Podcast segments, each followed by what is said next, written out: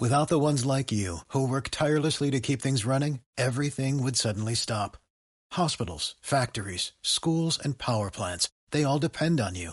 No matter the weather, emergency, or time of day, you're the ones who get it done. At Granger, we're here for you with professional grade industrial supplies. Count on real time product availability and fast delivery. Call clickgranger.com or just stop by. Granger for the ones who get it done. Corría el año 1825 cuando un médico francés, Jean-Marc Gaspard, Ita, describió por primera vez una extraña dolencia. La sufría la marquesa de Dampierre, una noble francesa de 86 años de edad. En 1890, el neurólogo también francés Georges de la Tourette, siguiendo instrucciones de Jean-Martin Charcot, comenzó a recopilar estudios médicos de esa misma extraña enfermedad que presentaba episodios de excitabilidad inmensa, tics, sacudidas de la cabeza y el tronco, utilización de palabras obscenas y en conversación con otras personas de repetición de las últimas palabras pronunciadas por el interlocutor.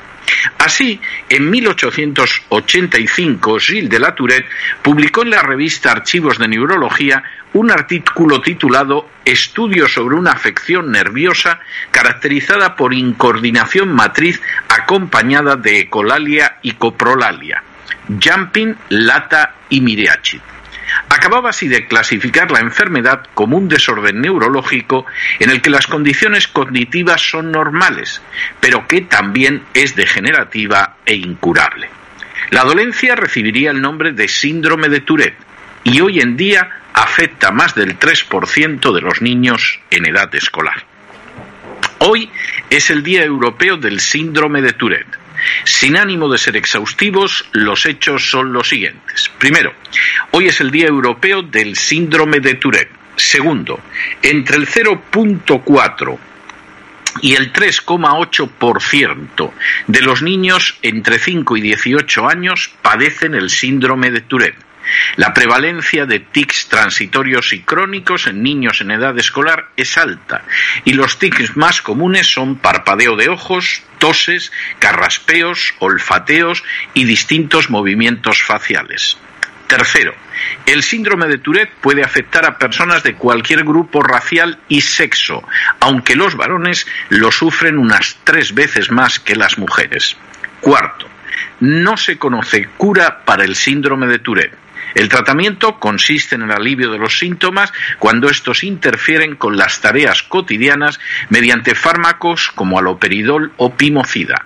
Lamentablemente, también se pueden producir efectos secundarios adversos con la administración de estos fármacos. Quinto, el síndrome de Tourette es de carácter hereditario y comienza siempre en la infancia o la adolescencia antes de los 21 años. Sexto, la frecuencia del síndrome de Tourette varía alternando los periodos de intensificación y remisión que persisten durante más de un año desde la aparición del primer tic. Séptimo, aunque los tics son involuntarios, se suele producir un sentimiento premonitorio, lo que lleva a que se interpreten erróneamente en muchas ocasiones como realizados de manera voluntaria. Octavo, la gravedad de los tics va empeorando a lo largo de la infancia y en la mayoría de las personas el peor periodo se sitúa entre los 8 y los 12 años de edad. Noveno, Dada la dificultad de diagnosis de esta dolencia, suele ser muy común que el niño que la sufre no sea correctamente diagnosticado y que reciba un tratamiento que no solo es equivocado, sino también perjudicial. Décimo, esta circunstancia, que suele ser muy común, tiene consecuencias muy graves de carácter educativo, psicológico y laboral. Un décimo. Así, entre los que padecen este síndrome están muy extendidos el fracaso escolar, la limitación del futuro laboral y la depresión, incluidos los deseos de suicidio. Duodécimo. Así, la infancia constituye un periodo esencial de la vida, ya que los tics del síndrome de Tourette van disminuyendo a lo largo de los años, pero las consecuencias perduran durante las décadas siguientes. Décimo tercero, en el 90% de los casos, el síndrome de Tourette viene acompañado por trastornos asociados como el trastorno obsesivo compulsivo o el trastorno por déficit de atención con hiperactividad. Décimo cuarto. Igualmente, con el síndrome de Tourette aparecen dificultades de lectura, de escritura, de aritmética, de problemas perceptuales y también de trastorno de sueño. Décimo quinto. A estas dificultades se suman los problemas ya citados del diagnóstico, la ignorancia de los educadores y la ausencia de comprensión por parte de las administraciones públicas. Décimo sexto. En el caso de España resulta especialmente lamentable la dificultad del diagnóstico en los centros educativos, donde no siempre lo realizan personas con la preparación suficiente. También la disminución de ayudas y descuentos por parte de una administración cada vez más voraz fiscalmente e igualmente los efectos perversos del sistema autonómico. Y decimos séptimo, así hasta la fecha ha sido totalmente imposible formar una asociación nacional de afectados por el síndrome de Tourette, ya que catalanes y vascos se niegan ferozmente a constituirla. De manera significativa, sin embargo, los catalanes se presentan en exclusiva como representantes de España en su trato con otras entidades en el extranjero que se dedican al tratamiento del síndrome de Tourette. El síndrome de Tourette constituye una dolencia que puede llegar a afectar a cerca del 3.8% de los niños y de manera muy especial a los varones. Confundido no pocas veces con la pésima educación de un niño que dice malas palabras o con la holgazanería o la falta de interés, el síndrome de Tourette constituye un problema social de no escasa envergadura con tremendas repercusiones educativas, laborales y sanitarias. Lamentablemente, en el caso de España, todas las disfunciones del sistema presente se conjuran contra un tratamiento adecuado del problema. El sistema educativo, tan deficiente y tercermundista en numerosas áreas, no suele atender debidamente a los niños y adolescentes que padecen el síndrome de Tourette, entre otras razones porque los psicopedagogos suelen carecer de la competencia profesional mínima para diagnosticar el mal y todavía más para tratarlo. El sistema fiscal se ha ido ocupando de sacar a las familias de las ayudas miserables que han recibido en otro tiempo, sin duda porque celebrar el desfile del Día del Orgullo Gay o mantener el disparatado Ministerio de Igualdad es mucho más relevante que atender a niños y adolescentes que sufren el síndrome de Tourette. Finalmente, por si fuera poca suma de desgracias, junto a una educación y una sanidad más que deficientes, hay que añadir las acciones insolidarias y miserables tan propias y características de nacionalistas catalanes y vascos. Los niños han de quedar desatendidos en toda España porque a unos catalanes y a unos vascos desalmados y sin corazón, verdadera basura humana totalmente impermeable al dolor de unas criaturas, les parece inaceptable la idea de crear una asociación nacional del síndrome de Tourette. Hoy, en el Día Europeo del Síndrome de Tourette, hay que recordar este problema sin cerrar los ojos ante él y sobre todo poniendo manos a la obra para enmendar tanta incompetencia, tanta miseria moral, tanta vileza como hoy se da en España a la hora de enfrentarse con esta dolencia que afecta a cerca del 4% de los niños. Mientras tanto, en el tiempo que han necesitado ustedes para escuchar este editorial, la deuda pública ha aumentado en más de 7 millones de euros, pero no van a tratar problemas reales y humanos como el síndrome de Tourette. Muy buenos días, muy buenas tardes, muy buenas noches. Les ha hablado César Vidal desde el exilio. Que Dios los bendiga. ¿Qué, hace usted leyendo ese periódico americano, don Lorenzo, en la lista de ofertas de empleo? ¿Se va a marchar usted de España?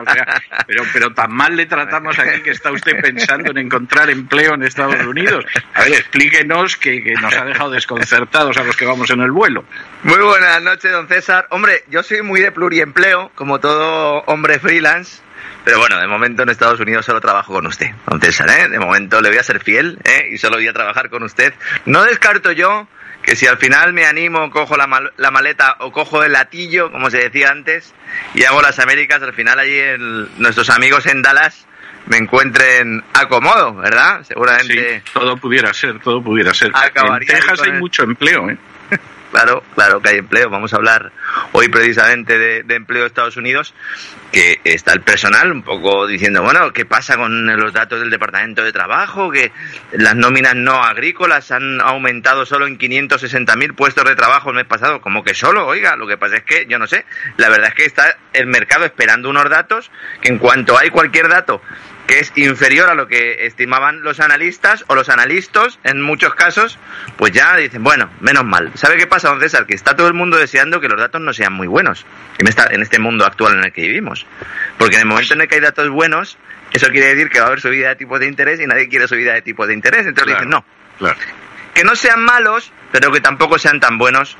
Hoy vamos a hablar un poquito de eso, de esa trampa y también de, de bueno, pues eh, un, un, nuevo elemento, ¿no? Al que culpar a los chinos, que es la inflación. También vamos a hablar de eso. Y no sé si sabe usted, don César, que ahora los chinos también tienen la culpa de la inflación. ¿Eh? Ah, también, también. También. Ya la tenían del cambio climático, ¿no? Porque como dicen que no están los acuerdos de París, etcétera, etcétera, son culpables. También de la inflación hackers, bueno, los hackers son más rusos, ¿no? Que chinos, normalmente. Los hackers generalmente se los suelen encasquetar a los rusos, sí. Del hundimiento de Bitcoin también se le ha echado la culpa a China en las últimas semanas. China tiene la culpa de todo. Habrá que mirar a ver si era una empresa china, ¿no? La, propietaria del toro que mató a Manolete. Eh, bueno, el toro creo que era de Shanghai. O sea, eh, Isleño. Creo que se llamaba el toro, sí. Madre mía, bueno. estamos, estamos en un plan. Yo Vamos a ver, porque nos lo tomamos con grano salis, que decían, con, con, un grano de humor y todo, ¿no? Pero es de esto que dices, bueno, yo no sé si nos están preparando para el gran castañazo y claro, ya nos van diciendo quiénes son los malos, ¿no? Y generalmente los malos en muchas ocasiones resulta que eran los buenos dos días antes, o sea, acuérdese usted de cuando Saddam Hussein era el bueno, porque atacaba Irán, o sea, es o el de Libia, o el de Libia, o, o Gaddafi hubo una época en que no era malo, por lo menos, ¿no? Y entonces, de golpe y porrazo pasa esto. Entonces, es que no, no, a mí me inquieta, pero yo incluso, bueno, cuando oigo el otro día me hicieron una entrevista aquí en Estados Unidos, ¿no? Sobre el tema, pero yo cuando oigo que, que, en un momento determinado Biden va a salir al cabo de los tres meses con ese informe de la CIA diciendo que la culpa del coronavirus la han tenido los chinos y tal, me parto, porque es que me veo a los chinos sacando un informe paralelo donde aparece Fauci, Guillermito Puertas, la, Big Pharma americana, etcétera, y claro, luego está por ver a quién se va a creer la gente, o sea, a lo mejor a lo mejor es verdad que la gente se cree la versión de, de, Biden y la CIA, ¿no? Pero los chinos ya se han curado en salud y han dicho, la CIA no fueron esos chicos que dijeron que en Irak había unas armas de destrucción masiva que no aparecieron nunca, lo cual es una maldad. O sea, ya, ya comentar eso, ya de entrada te das cuenta de que a estos no los van a intimidar. ¿eh? El próximo sábado vamos a, entrar un poquito en eso, eh, eh, don César. Vamos a hablar un poquito precisamente de esos contratos en Wuhan. Eh. Vamos a volver al COVID en el gran reseteo. darle las gracias, como siempre, a todos nuestros suscriptores. El sábado el programa de Amazon, la verdad es que tuvo mucha mucho éxito, ha tenido muchos comentarios. pues de agradecer también a la gente que participe y que aporte sus visiones.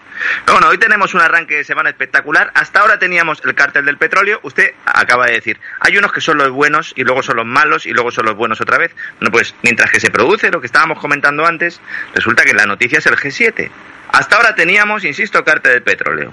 El de la industria láctea, el que vamos a hablar también las próximas semanas. El cártel de las consultoras. El de la recogida de basuras.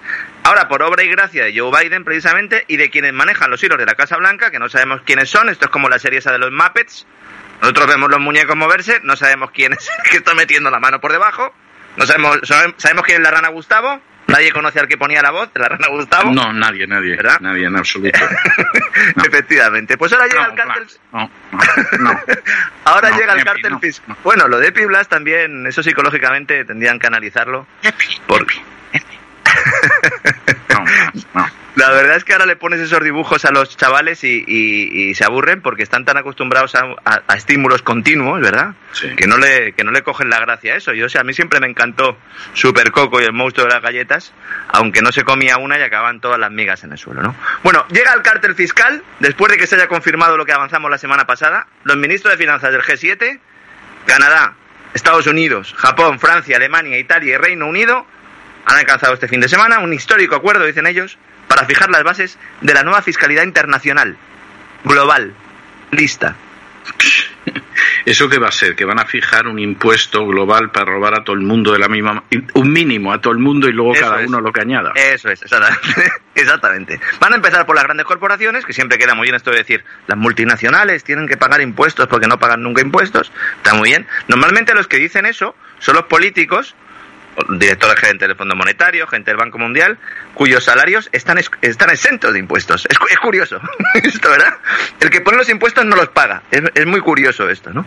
Entonces, tras años de debate, querían fijar un impuesto mínimo universal para las grandes corporaciones, llega Sleepy Joe a la Casa Blanca y dice, vamos a ponerlo en el 21% hay cierto debate y dicen, bueno, vamos a dejarlo en el 15, miel sobre hojuelas, luego ya lo iremos subiendo, pero de momento vamos a dejarlo en el 15, ¿no?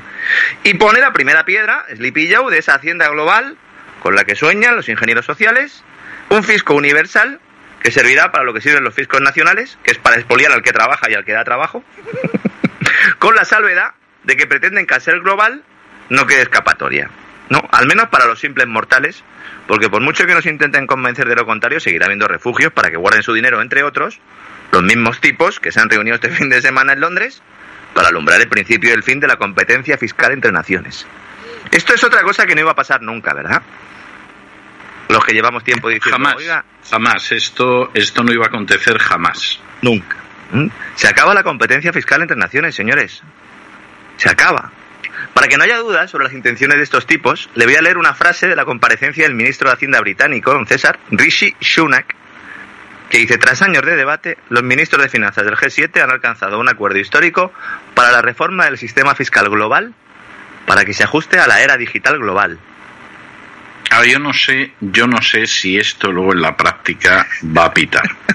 O sea, vamos a ver, que el pobre desdichado que en un momento determinado decía, pues yo me llevo el dinero de España, etcétera, y me lo llevo a otro sitio y además es legal, etcétera, etcétera, eh, le van a hacer la vida imposible. Yo eso, mm, o sea, sinceramente no me pilla de sorpresa, me parece más que, más que posible, ¿no? Pero que la gente que se llevaba el dinero y luego resulta que Montoro los amnistiaba, que les van a quitar los sitios para irse, mire que me cuesta creerlo. ¿eh? Claro, es que es todo lo contrario, es que es precisamente todo lo contrario, pero necesitan una excusa. Necesitan un muñeco de paja al que atizarle. Sí, en sí. España esto lo sabemos bien, porque aquí siempre se dice que se va a subir el impuesto a las empresas y a los ricos, y al Sí. final se les sube los impuestos a las empresas, sobre todo a las pequeñas y medianas y a los autónomos y a las rentas medias. Pero eso sí, siempre se ponen, se- bueno, se ponen muy flamencos diciendo hemos subido los impuestos a los ricos, ¿no? lo Fíjese cual, que- lo cual es un cuento chino, pero además, vamos a ver, pero además es que es de estas cosas que tú dices, por favor, pensad un poco, ¿eh? aunque yo sé que la cabeza la utilizáis sobre todo para poneros la gorra cuando vais al fútbol, por favor, pensad un poco. Vamos a ver, si tú le subes los impuestos a las empresas, ¿Tú crees que las empresas no te van a repercutir ese impuesto? Es decir, si ahora, por ejemplo, suben un impuesto que afecta al corte inglés, que afecta a Mercadona, etcétera, etcétera, ¿tú qué crees? ¿Que el precio de los productos en el corte inglés y en Mercadona se va a quedar igual porque ellos dicen nosotros pagamos los impuestos que no paga la clase media y la clase baja? O sea, te van a repercutir a ti el coste de los impuestos. Tú eres al final el que va a pagar el impuesto de esas empresas. Piensa un poquitín, ¿eh? que es verdad que, que pensar no es el gran deporte en España y en otros países de la misma herencia cultural, pero por una vez siéntate y piensa un poquitín. ¿No te das cuenta que lo que les quitan a ellos, ellos te lo van a quitar a ti?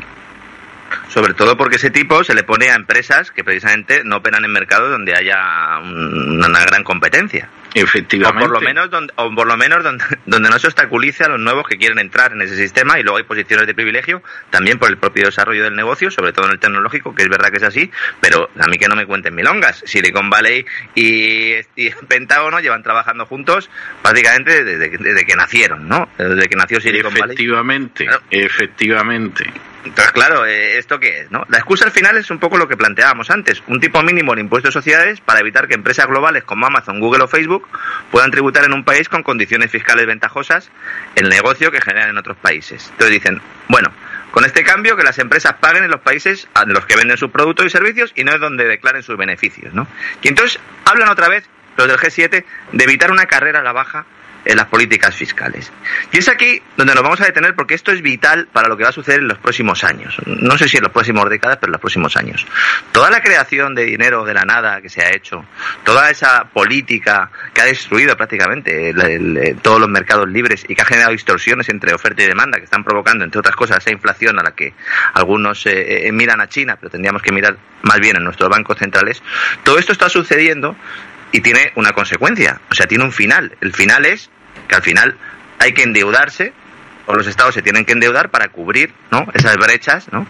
fiscales que tienen, sobre todo cuando además de la depreciación de la moneda por la expansión monetaria, lo que se produce pues es una crisis como la que ha sucedido eh, con la gran reclusión el año pasado, ¿no? Entonces ahora mismo hay un nivel de deuda brutal y hay que aumentar la recaudación. Entonces se van a inventar eh, mentiras, se van a inventar conceptos falsos, o van a recuperar conceptos antiguos falsos. El concepto de competencia fiscal se ha demonizado hasta la náusea en la actualidad está hasta en la sopa, está usado por políticos y por supuesto filántropos para explicar al pobre pueblo ignorante que es malo que los gobiernos puedan bajar impuestos para atraer capital, porque entonces los gobiernos de otros países no pueden pegar el sablazo. Es que esa es la explicación, básicamente. No, es que no hay otra. ¿Ah, o sea, es que para que no nos vamos a engañar, es que esa es la explicación. Claro, la explicación, volvemos a lo mismo. Piensa un poquitín, reflexiona, piensa un poco. Cualquiera que piensa un poco se da cuenta de la monstruosidad que es eso. Sí, y además se nos dice que la competencia fiscal eh, implica el final del estado de bienestar. Otra mentira. Otra mentira. todo lo contrario. claro, todo lo contrario. Todo lo contrario. Porque los servicios públicos no se financian gracias a altos impuestos sino el desarrollo económico que se produce cuando hay actividad, cuando se crea empleo, cuando se generan bienes y servicios que demanda la sociedad. Es entonces cuando los países crecen. Los países no crecen porque se les suban los impuestos, todo lo contrario. Sí. Es como cortar las raíces de una planta y esperar que crezca más fuerte. Pues eso no se puede, no se puede hacer. Y al final, ¿qué países tienen ingresos fiscales? Pues fundamentalmente los que tienen crecimiento económico. Los otros pueden tener ingresos pues durante unos pocos años hasta que matan la economía, ¿no? Pero esto los burócratas del G7 no lo explican. Ellos dicen que hay que evitar que se bajen impuestos para atraer talento y capital. ¿Por qué lo hacen? Para protegerse si alguna vez algún político valiente que no esté en el G7 ni que esté en, los grupos de poder decide romper el statu quo y convertir a su país en un sitio atractivo fiscalmente. Es algo que yo aquí he planteado en alguna ocasión que sería una buena salida para España. Entonces hay que, ellos quieren evitar ¿eh? que esto se pueda, se pueda llevar a cabo, que pueda haber un gobierno, que pueda haber un político que decida hacer lo que hizo Irlanda en su momento. ¿no? Es evidente, esto también hay que recordarlo, que el uso de los paraísos fiscales para lavar dinero del terrorismo, del tráfico de drogas, del contrabando de armamento, de la corrupción política, debe ser limitado y perseguido. Pero esto no tiene nada que ver con la creación de un cártel político internacional que utilice esa excusa para impedir que las personas, los trabajadores, las empresas, el ahorro, el capital, escape del infierno fiscal que siempre acaba provocando precisamente esa reducción del crecimiento económico y un sometimiento de esos ingresos y de esas rentas obtenidos de manera legal. Sí. porque si yo trabajo, me parto el lomo, pago mis impuestos, oiga, es que Portugal los ha puesto más baratos y, yo tengo una actividad por la cual me puedo desplazar a Portugal a vivir. ¿Puedo seguir haciendo mi trabajo? Claro. Y de hecho, y de hecho hay mucha gente que se está yendo a Portugal. O sea, ha citado usted un ejemplo maravilloso porque hay muchísima gente que se está yendo a Portugal. ¿Por qué? Porque está harta de que en España la roben, la expolien y la saquen. ¿Quiénes?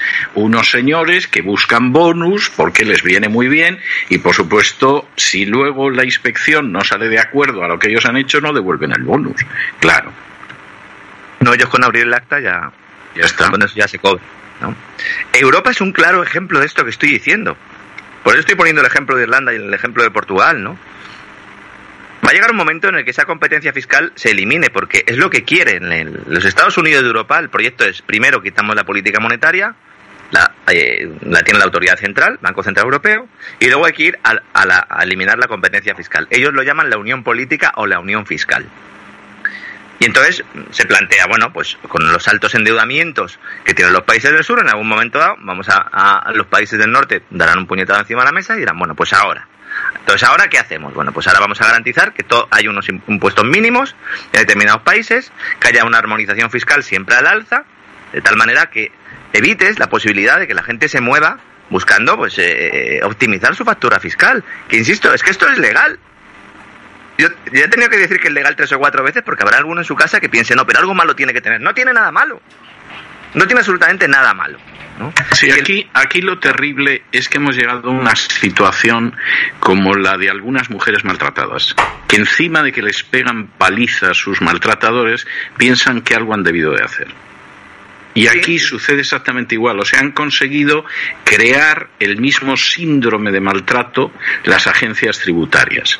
Es decir, le robamos, le expoliamos, le quitamos el fruto de su trabajo, lo saqueamos, lo arruinamos, lo proletarizamos y algo deben de hacer mal aquellos que no se comportan como nosotros. Y encima, al que roban, saquean y expolian, en muchos casos acaba incorporando el mensaje y llega a la conclusión de que efectivamente, si le pegan es porque ha hecho algo. Mire la reciente polémica con los youtubers. Cuando Rubius se anuncia que se va a Andorra el Rubius ha pagado en su vida de impuestos lo que a lo mejor voy a pagar yo en tres vidas. Y yo no sé si tiene 30 años o... Y ya ha pagado muchísimo más impuestos de los que yo pagaré nunca.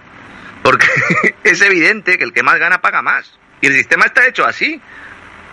Cuando dicen, no, vamos a hacer una reforma para que el que eh, más gane más pague. Si eso ya es así.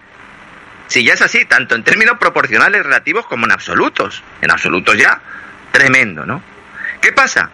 Que ahora viene la resistencia clásica o se une a la incapacidad para disminuir el gasto público, o mejor dicho, para que el gasto público sea eficiente, lo que obliga a mantener un nivel impositivo muy alto. Y hay que buscar excusas para hacerlo. Y esto era Europa, o ha sido Europa durante los últimos años, ¿no? Pero ahora, con Biden, esto llega a Estados Unidos. Este enfoque llega a Estados Unidos. Claro, allí se va a encontrar con una oposición brutal, y de hecho, bueno, pues no podrá hacer ni siquiera, seguramente ni un 10% de todas las barbaridades que quiere hacer con el sistema fiscal norteamericano Biden, ¿no? Ahora, desde luego, eh, lo de la prensa española es para llorar.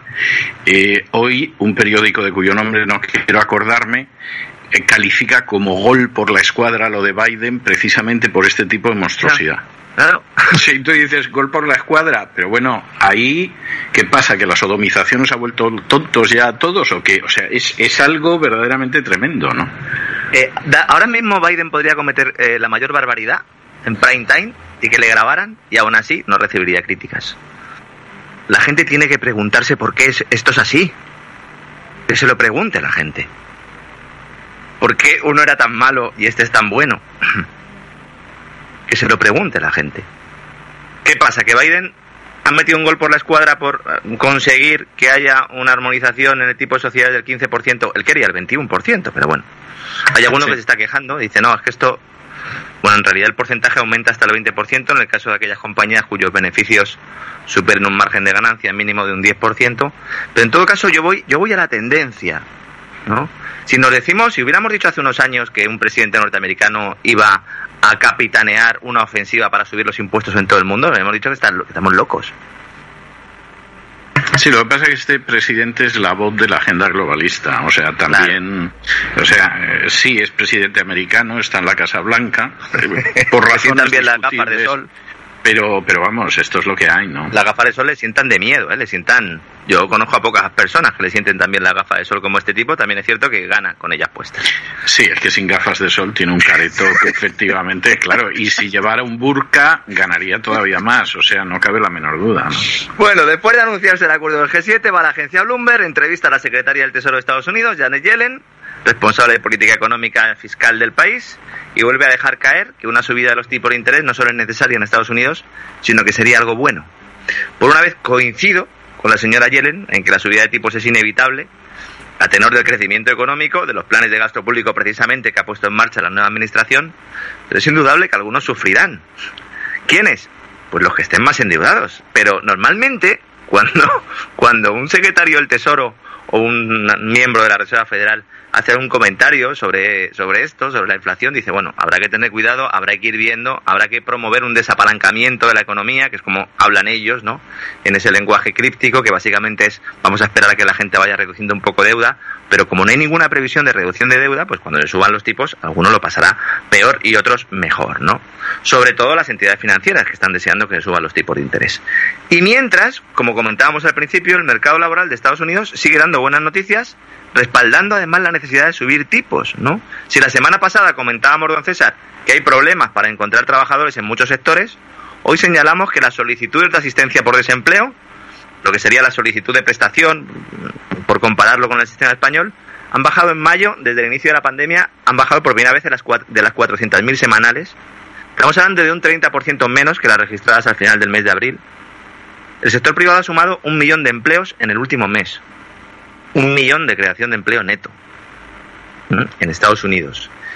¿Y esto qué hace? Pues que el coste por unidad laboral suba y crezca hasta el 1,7%, presionando a la inflación, presionando a los precios. ¿no? Pero es que no se trata solo del sector servicios, la industria está ofreciendo salarios altos para atraer a estudiantes. La recuperación de la demanda en Estados Unidos está siendo tan rápida que las empresas no tienen medios para atenderla. Se habla de la inflación de China, Dice, no, es que China se está recuperando muy rápido. ¿Y Estados Unidos?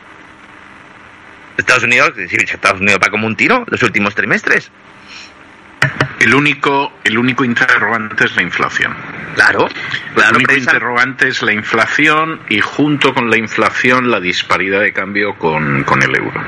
Bueno, claro, ahora y incluso a ver qué pasa también con esa apreciación del yuan, eh, porque eso también tiene consecuencias para saber si China importa o exporta deflación o inflación, luego vamos a comentarlo, ¿no? Pero, por ejemplo, ayuda adicional de 300 dólares a los desempleados que reciben el subsidio de paro, que era un factor que había desincentivado la vuelta al mercado laboral junto con la, con la, con la paga de Trump, eh, luego mantenida por Biden, pues eh, ha hecho que durante mucho tiempo se pensara que el mercado laboral no iba a tener la recuperación esperada, pero aún así, de hecho, muchos estados van a empezar a eliminar esa asistencia a lo largo del mes de junio eh, y se requiere que se busque una ocupación de forma activa para poder recibir la asistencia eh, pública. Hay un artículo hoy que ha escrito Sandro Pozzi en el diario lainformación.com que está muy bien, se aportan muchos detalles, pero hay ciudades como Tulsa, Topeka, Tucson, Savannah, que directamente han lanzado planes de empleo para atraer a jóvenes de, otros territorios, millennials. Porque y, y, le puedo decir que en algún caso Sabana es una ciudad preciosa. O sea, si yo tuviera 20 años menos, 30 años menos, me marcharía a Sabana.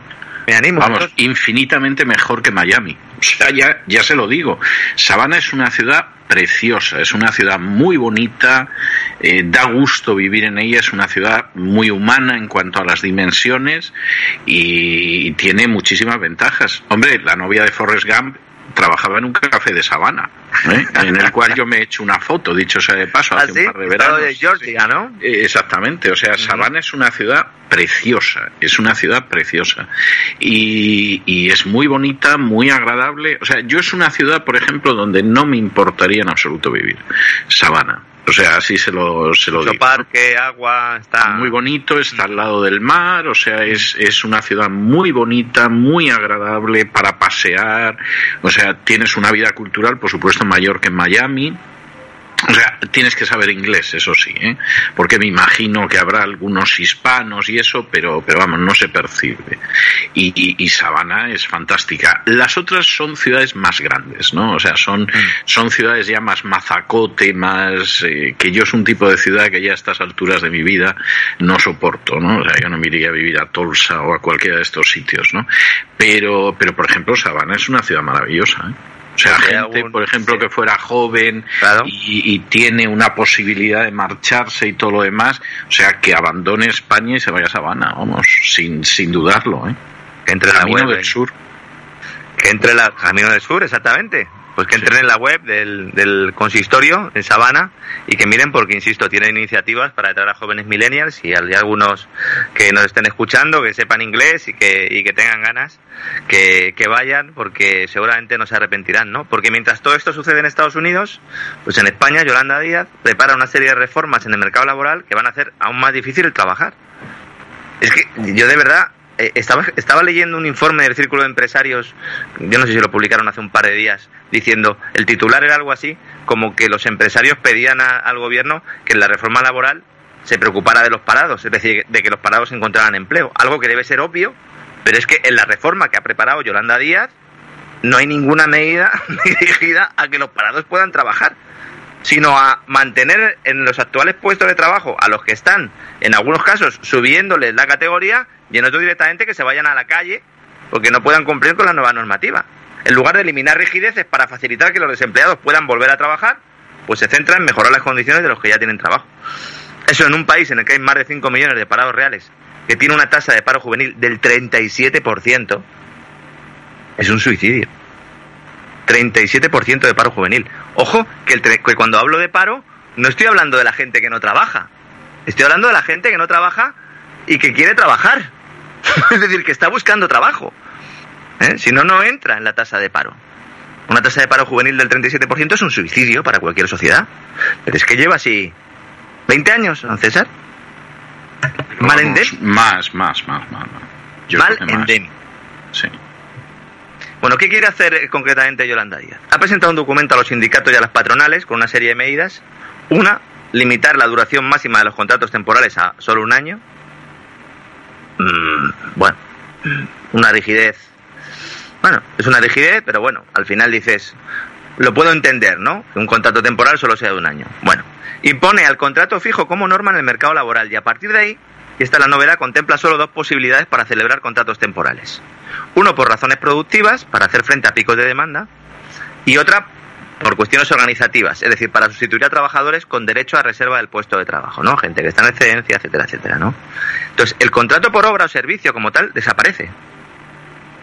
Muchos estarán en sus casas diciendo, ¿cómo? Sí, desaparece el contrato por obra o servicio. ¿Mm? Esa es la propuesta que envía el gobierno. Eso, eso es un disparate. Se mire como se mire, eso es un disparate. Especialmente en un país que vive de las campañas estacionales. Totalmente. Como España. Eh, te pegas un tiro en el pie, ¿no?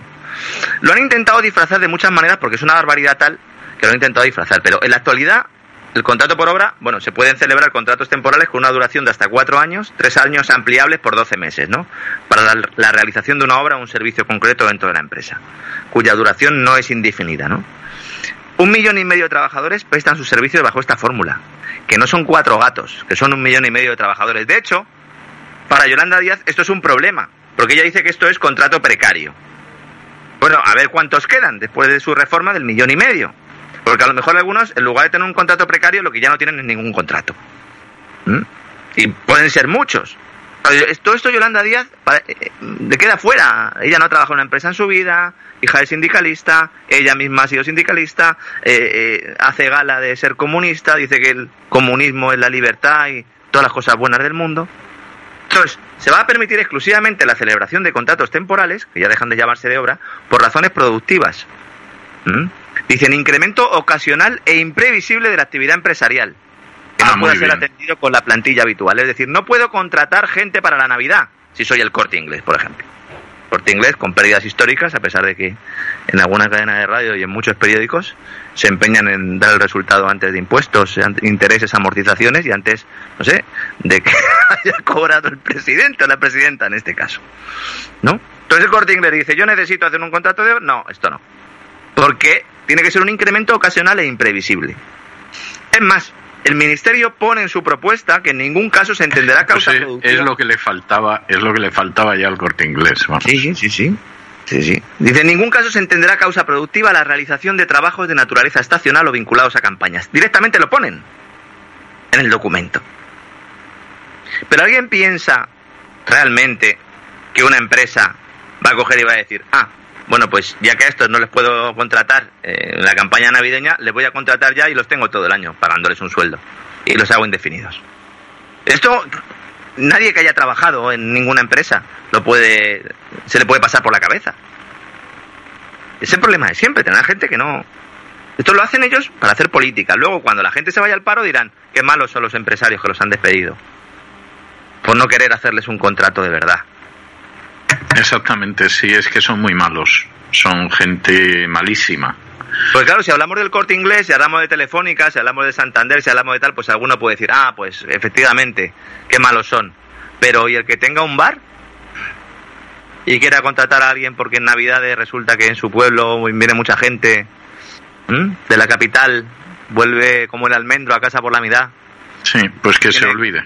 Ese que, se, olvide. Que se olvide. un contrato con un coste tremendo, ¿no? Y al final, bueno, pues que se piense si en lugar de contratar a tres o a cuatro, a lo mejor contrata solo a uno. Entonces ahí en ese bar habrá habido una destrucción de empleo, no una creación de empleo neta. Pero nos dirán, bueno, ha contratado a una persona. Ya, y sin esa normativa, ¿cuántas habría contratado, señores? Exactamente. ¿Mm? Exactamente, esa es la clave. Y sin esa normativa, ¿cuántas habrían encontrado trabajo? Claro, porque España tiene paro estructural, que es el problema. No tenemos un paro covidiano, como dice la cadena SER, ¿no? Que la, que la luz sube por el COVID que también hay que tener arrojo para, para soltar esto la cadena serie. No hay, no, hay que tener publicidad institucional y cercanía al gobierno social comunista. O sea, no, arrojo también arrojo la cadena ser, más bien poquito, ¿eh? Más bien poquito. Lo que tiene es otras cosas que seguramente son más determinantes y más extendidas que el arrojo, pero arrojo. Seguramente, seguramente. arrojar a veces oyéndolos también, pero Fíjese que llevan, que llevan tres o cuatro días defendiendo ese argumento y, fíjese si está mal traído, ¿no? Ellos dicen, bueno, como ahora, gracias a las vacunas, hay una recuperación económica brutal y eso ha disparado el precio del, de las materias primas, por lo tanto la luz es cara. Señores, la luz es cara porque el gobierno ha trasladado un montón de costes fijos a la parte del consumo. Eso es lo peor que se puede hacer. Porque si ya teníamos antes costes fijos y por el consumo pagábamos, bueno, pagábamos un dinero, pero bueno, no era bajo, pero tampoco era muy alto. Ahora no, ahora nos lo cargan. Nos cargan parte del coste fijo al, al, al consumo, ¿no? Que es lo que ha hecho el gobierno, ¿no? Pero con el tema de la contratación sucede un poco como con lo de la competencia fiscal. Es decir, cuanto más trabas pongas a las empresas y a los trabajadores para que acuerden su relación contractual, pues más problemas tienes para reducir ese desempleo estructural, para generar actividad, para que la economía crezca, para que el señor del bar contrate a cuatro, a lo mejor esos cuatro que ha contratado, pues con el dinero que se han sacado esas navidades, dos o tres de ellos que a lo mejor son chavales, pues a lo mejor se van el verano a Sabana a trabajar o se van a una universidad y se hacen alguna historia para luego poder venir. Es decir, generar crecimiento económico, generar actividad. En su casa, cobrando una paga, no hay crecimiento económico. Lo que hay es un coste para, para todos los demás. Un ejemplo claro de cómo una mayor libertad laboral redunda en bajo desempleo es Estados Unidos. Pero no, es que no nos tenemos que ir tan lejos. Es que aquí en Europa hay muchos países, la gran mayoría, que tienen mercados laborales más flexibles que el nuestro, también los del norte de Europa. Porque ese es otro mito. No es que el norte de Europa está de bienestar. En el norte de Europa hay impuestos altos, hay unos salarios altísimos, hay un paro estructural muy bajo, hay una flexibilidad del mercado laboral comparado con la nuestra, vamos, tremenda. Básicamente lo que hay que intentar es que oferta y demanda pues se puedan ir ajustando. Cuando se habla de derechos de trabajadores, todo el mundo piensa. La primera Yolanda Díaz, en contratos fijos, alta indemnización, días de vacaciones, horas de trabajo, eh, sueldo, que son cuestiones obviamente importantes, pero nunca se habla de la libertad laboral como un derecho del trabajador. Porque aquí lo que se está haciendo es prohibir trabajar por ley, con el salario mínimo interprofesional, limitando las modalidades de contratos, como va a hacer el gobierno, se atenta contra una libertad laboral que multiplicaría las oportunidades de los trabajadores para encontrar un empleo, para progresar a través de él. Al principio fastidiado, pues sí, pues como nos ha pasado a todos. Como nos ha pasado a todos. Claro. Si es que además eso es ley de vida, si es que eso además es necesario, para no tener 45 años y ser idiota. Hay que pasar por eso, hay que progresar en ese trabajo, hay que aprender. Bueno, lo de los aprendices de antes, eso si se planteara ahora, nos pusieran al amanecer, don César. Bueno, bueno, eso es impensable. O sea, los contratos de formación, impensable. Pero lo terrible del asunto, porque es que es de estas cosas que te quedas pasmado, ¿cómo pretenden que aprendan algunas personas? Posible. O sea, es que es absolutamente imposible. O sea, ¿cómo van a aprender determinadas personas si efectivamente no las enseñas? O sea, es que, es que es algo tremendo. Y le dicen, no, no, aquí 950 euros al mes de salario mínimo. Ya digas que este trabajador está pendiendo, es poco productivo, seguramente lo será en el futuro, pero ahora es poco productivo y bueno, pues voy a pagarle en función de esa productividad. No, señor, 950 euros. Pues bueno, pues no lo contrate, pues no lo contrate. Claro, luego nos quejamos de, qué pasa en el mercado laboral español. Pues pasa esto, pasa esto, ¿no? Y es que el error de plantear la intervención del mercado para proteger al trabajador del malvado empresario es evidente. Porque cuanto más rigidez exista, más crecen los costes laborales, no como consecuencia de actividad, sino de estas cargas gubernamentales, que normalmente además afectan muy poco a esas grandes multinacionales. En el caso del corte inglés es, eh, viven de ello, ¿no? Pero ¿usted piensa que a Telefónica le importa esto? Pues no, le importa poco. Esto le importa a las pymes y autónomos que componen mayoritariamente el tejido productivo español. Y entonces las grandes multinacionales, esos empresarios, están tranquilos porque estas normas lo que hacen es mantener a raya a la, competencia, básicamente. ¿Mm? Al final, mayor coste y limitación que todo empresario toma en consideración cuando decide si incorporan a un trabajador en la plantilla, ¿no? Tienes que poner un lado de la balanza qué ingresos adicionales obtengo si ficho a este tipo, le contrato, y en el otro los costes vinculados a ese fichaje. Si los, si los ingresos no crecen y los costes sí lo hacen, pues ya sabe usted dónde acaba ese trabajador, en la calle. Esto lo deberían de explicar en los colegios. Pero se les enseña a los niños todo lo contrario. ¿Para qué? Pues es evidente, para que cuando sean adultos sigan defendiendo un sistema en el cual solo ganan políticos, sindicalistas y los empresarios, que como digo, ven cómo la competencia desaparece. Y esto se podría explicar. Pero claro, si se explica, a lo mejor se cae el chiringuito, ¿no? Por lo menos en España, porque esto en Estados Unidos lo tienen claro, y en los países de Norte de Europa, insisto, también. Hablas con un danés, hablas con un finlandés. Yo en Finlandia estuve he estado en un par de ocasiones. En Helsinki eh, eh, eh, alucinas, no sé, les debe de parecer malvados capitalistas. Si fuera Yolanda Díaz a Helsinki, a lo mejor piensa que son malvados capitalistas, ¿no? Los finlandeses, ¿no? Porque al final hay que buscar enemigos. El capital, China, ¿no? Como comentábamos antes.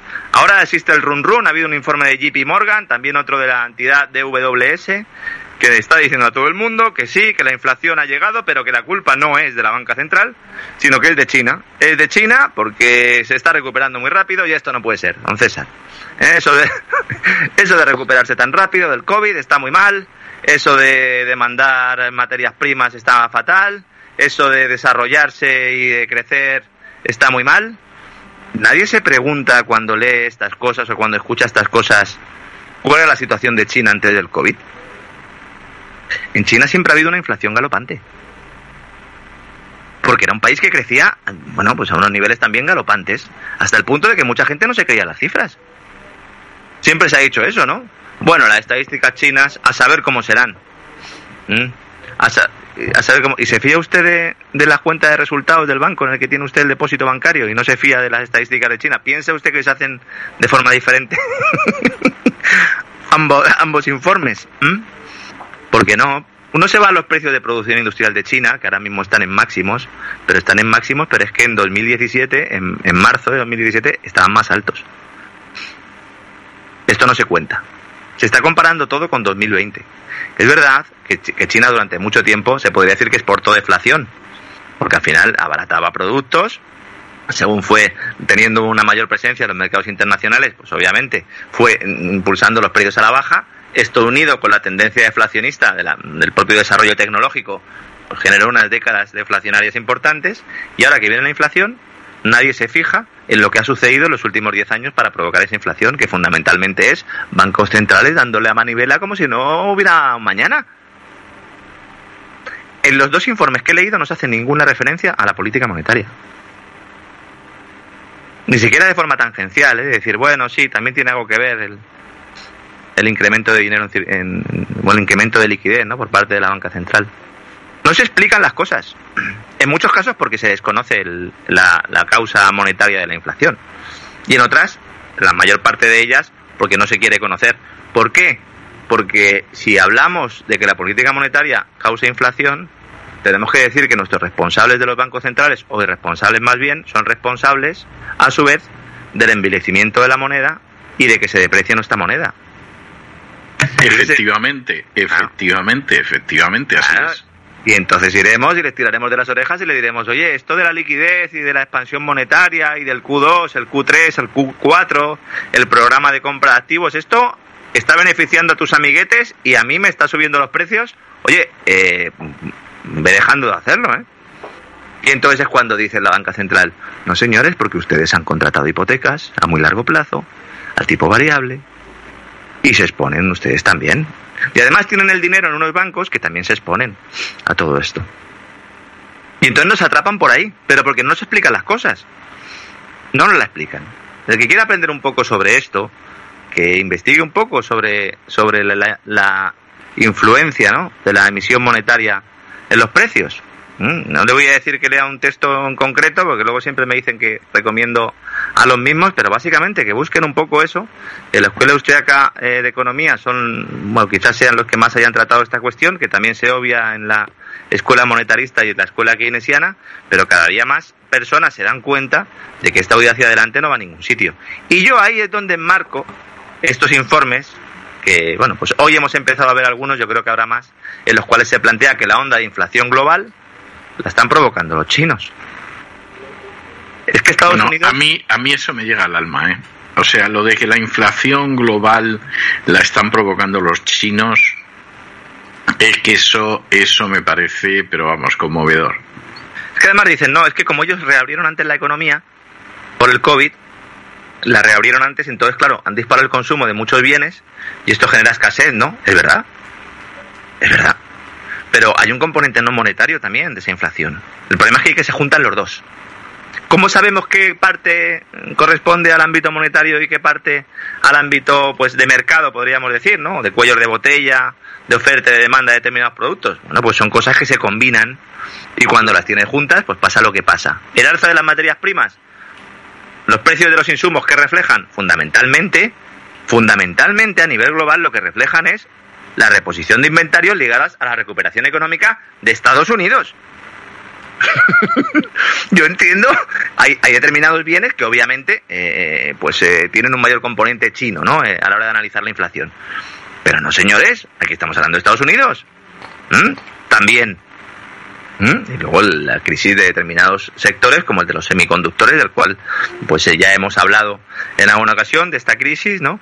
Que hace pues que, bueno, pues que no se haya adaptado todavía la industria a un auge de la demanda que no tiene mucho que ver con el COVID, aunque también porque ha acelerado el proceso de transformación tecnológica, pero este cuello de botella se iba a producir sí o sí, ¿no? Sobre todo ahora con las redes 5G y con la economía eh, mucho más digitalizada, ¿no? después de, del año 2020 este fatídico, ¿no? Y entonces China, obviamente, es uno de los grandes consumidores mundiales de chips y también de otras muchas materias primas. Pero diga, no culpemos solo a China, ¿eh? Y menos le culpemos porque esté desarrollándose. Oiga, es que está usted desarrollándose muy rápido. Dice, oiga, ya, y usted. Dice, ya, es que usted está emitiendo mucho dinero el Banco Central. Ya, y usted y usted está emitiendo más que yo porque resulta que mi moneda se aprecia respecto a la suya, porque la evolución del dólar en los últimos meses, don César, bueno, ¿qué le voy a decir a usted, don César? no, no, por favor no me lo cuente que puedo romper a llorar cada vez que tengo que pagar a la gente del programa. Es, es algo terrorífico, es algo terrorífico. Sí, sí, entonces, ¿Qué, ¿Qué, pasa luego? ¿Esto qué influencia tiene en España? Pues pasa pues que tenemos unos precios industriales que han, que han experimentado un crecimiento brutal, y si hay alguien del sector industrial que me esté escuchando, estará diciendo, pues sí, efectivamente, es que hay incrementos que no se han registrado en España eh, desde 1984. Los precios industriales han crecido en abril el 13%. El 13% solo en abril. Entonces, que hay un incremento derivado del efecto base que siempre comento con respecto a 2020, es cierto. Que vamos a unas cifras de inflación que van a ser sostenidas. Bueno, pues esa es la gran cuestión. Unos piensan que sí, otros que no. Hay economistas que piensan que eh, al final, el año que viene, pues se solucionarán los problemas estos de cuello de botella y entonces la inflación volverá a su senda en el entorno del 1 del 2%. Y hay otros que pensamos que una vez cebada eh, eh, esta bomba, pues junto con la política monetaria llevada a cabo en los últimos años y la que se va a llevar en los próximos, pues sientan las bases para que se pueda producir un caldo de cultivo para una inflación recurrente y coyuntural, estructural, perdón, de tal manera que se quede con nosotros. Y en ese caso, pues tendremos caída económica, más inflación. Es lo que hemos estado viendo en los últimos meses. Bueno, ya sabe usted que los que estudiamos economía, los que nos gusta esto de la economía, pues nos equivocamos mucho, ¿verdad? Y mm, bueno, pues cosa por otro lado nada extraña, porque a fin de cuentas todo el mundo se equivoca, ¿no? Y ya sabe lo que decía Winston Churchill de los economistas, ¿no? Que cuando junto a cuatro economistas siempre me dan cinco opiniones porque Keynes me da dos. O sea que entonces Keynes siempre daba dos, Keynes siempre daba y guardaba la ropa. Dos, ¿no? o sea, daba y guardaba la ropa que luego no se ponía demasiado en casa. ¿Eh? Porque cuando estaba con el grupo de Bloomsbury le gustaba ir bastante sin ropa por ahí, ¿no? La chinaflación es el nuevo concepto, César, del que están hablando ya periódicos en España. Y nada, pues cuando lo escuchen nuestros oyentes ya sabrán a lo que nos estamos refiriendo. Hay, hay movimientos importantes en el mercado de divisas, hay movimientos importantes geopolíticos, económicos. Y bueno, pues todos los días intentamos acercarnos un poco a desbrozar ¿no? esta actualidad para ver si nos enteramos de algo. Y yo creo que de momento, don César, eh, vamos eh, siguiendo el camino, el establecido, ¿no? Por algunos. Y bueno, vamos a ver qué pasa. 2021 va a ser clave. Mm, si 2020 fue clave por la gran reclusión y la caída de los productos interior brutos, 2021 va a ser clave para determinar si el, el crecimiento, ¿no? Desde esa caída va a provocar inflación recurrente, inflación estructural o no, y en cuyo caso, si se produce esa inflación, pues veremos subidas de tipos prácticamente en todo el planeta, ¿no? Que es algo de lo que no quiere hablar nadie, es el elefante en la habitación, el elefante rosa, uno de los muchos que hay ya. Ya hay tantos elefantes que ya nos hemos salido del salón, ¿verdad? Sí, sí, Esto parece la senda de los elefantes, vamos. el coronel Hattie del libro de la selva, ¿verdad? Sí, sí, sí. No, es, es tremendo, es tremendo. Usted sabe que había una película, debe ser de los años 40, 50, yo la vi siendo niño y se llamaba La senda de los elefantes, ¿no?